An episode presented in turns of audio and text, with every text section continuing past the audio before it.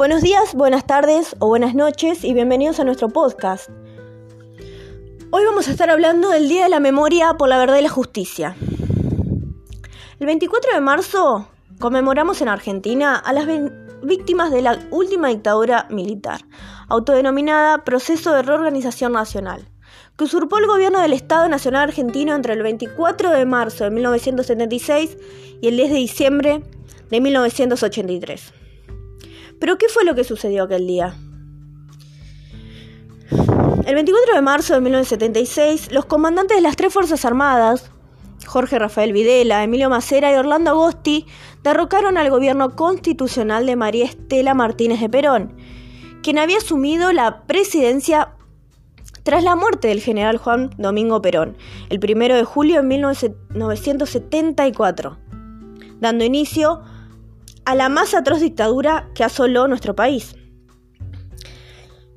Fueron más de siete años, signados por la constante violación de los derechos humanos, crímenes de lesa humanidad y terrorismo de Estado, con más de 30.000 desapariciones de personas, centenares de secuestros, privaciones ilegítimas de la libertad, torturas en centros clandestinos de detención, apropiación de recién nacidos y exilios forzados de miles de argentinos.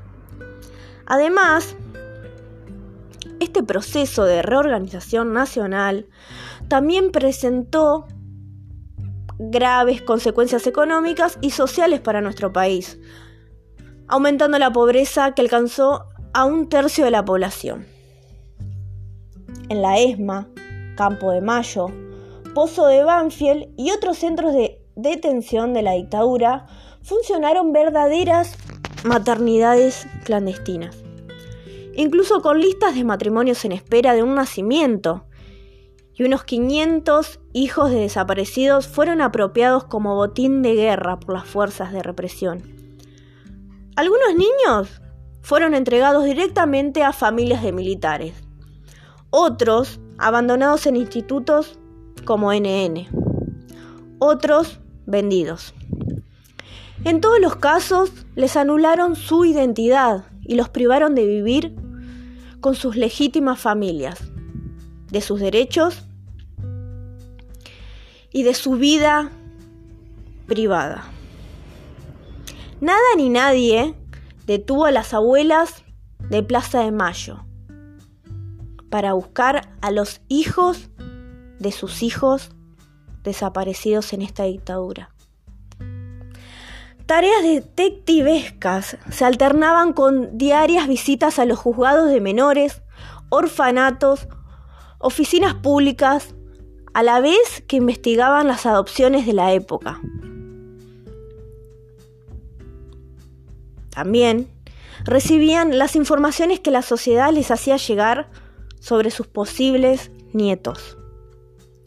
Es el día de hoy que las abuelas siguen buscando y buscando sin parar a sus nietos, hoy adultos, pero también a sus bisnietos, que, como sus padres, ven violado su derecho a la identidad y con esta finalidad trabajan los equipos técnicos de esta institución, además de crear las condiciones para que nunca más se repita tan terrible violación de los derechos de los niños y exigir castigo a todos estos responsables de estos delitos gravísimos. En esta jornada de reflexión y análisis de nuestra historia, desde este podcast, queremos plantear